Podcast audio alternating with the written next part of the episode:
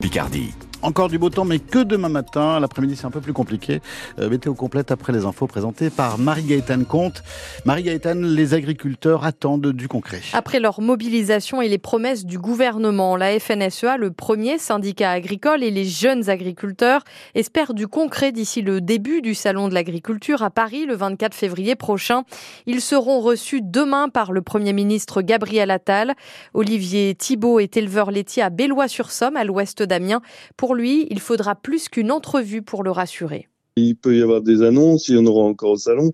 Ça va pas rassurer les agriculteurs pour autant. Ce qui va rassurer, c'est sur le long terme, si on voit effectivement des choses concrètes dans nos fermes, qu'on a un peu moins d'exigences, un peu moins de normes, etc.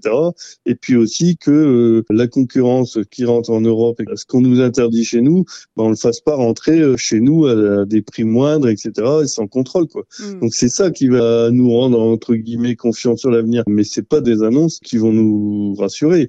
Euh, ça sera un pas de plus, mais il y en a encore beaucoup, beaucoup, beaucoup de pas à faire. Olivier Thibault, éleveur laitier à Bellois-sur-Somme, à l'ouest d'Amiens, au téléphone France Bleu Picardie de Jeanne Dossé. Dans la Somme, la FDSEA tient son congrès demain après-midi à Amiens. L'une des mesures pour calmer la colère des agriculteurs, justement, était de suspendre le plan Ecofito qui vise à réduire l'utilisation des pesticides en agriculture. Huit ONG de protection de l'environnement, parmi lesquelles Génération Future, le WWF France, la Fondation pour la Nature et l'Homme ou encore la Ligue pour la protection des oiseaux ont claqué la porte cet après-midi du comité d'orientation stratégique et de suivi du plan Ecofito. France Bleu Picardie, 18h02, plus d'un élève par classe en moyenne est victime de harcèlement. C'est le résultat de la grande enquête nationale révélée ce matin par Nicole Belloubet, la nouvelle ministre de l'Éducation.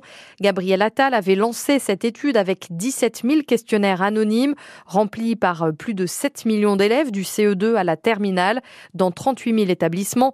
L'objectif est de mieux évaluer évaluer le harcèlement scolaire, Valentin Winato. 5% des écoliers touchés et les chiffres restent sensiblement les mêmes au collège et au lycée.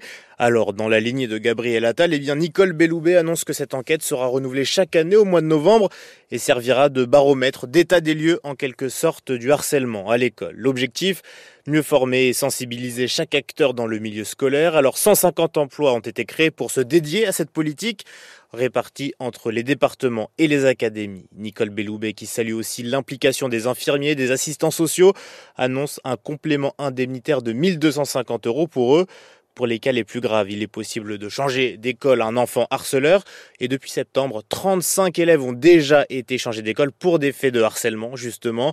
Cela fait un moment que le gouvernement en fait une priorité, notamment après la gestion du cas de Nicolas, 15 ans. Il s'était donné la mort en septembre dernier au lendemain de sa rentrée, après pourtant plusieurs alertes de ses parents. Des, banderoles sont accrochées depuis ce matin sur la grille de l'école Albert Rose à Amiens. Les parents d'élèves bloquent l'école en ce moment et vont y passer la nuit pour protester contre la fermeture d'une classe annoncée à la rentrée prochaine. Demain, ils comptent bloquer la rue de Blamont qui mène à l'école dès 8 heures du matin. Il y aura 58 fermetures de classes dans le premier degré à la rentrée de septembre. Le conseil départemental de l'éducation nationale se réunit dans 10 jours.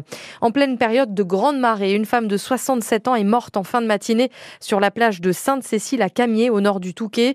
Accompagnée d'une seconde promeneuse, les deux femmes ont été emportées par la mer qui est remontée très rapidement. Elles ont été secourues par les gendarmes, mais la femme de 67 ans n'a pas pu être réanimée. La mairie de Holt, sur la côte Picarde, appelle à la vigilance. Six commerces ont été cambriolés cette nuit dans le quartier de Les malfaiteurs sont repartis avec des petites sommes d'argent à chaque fois.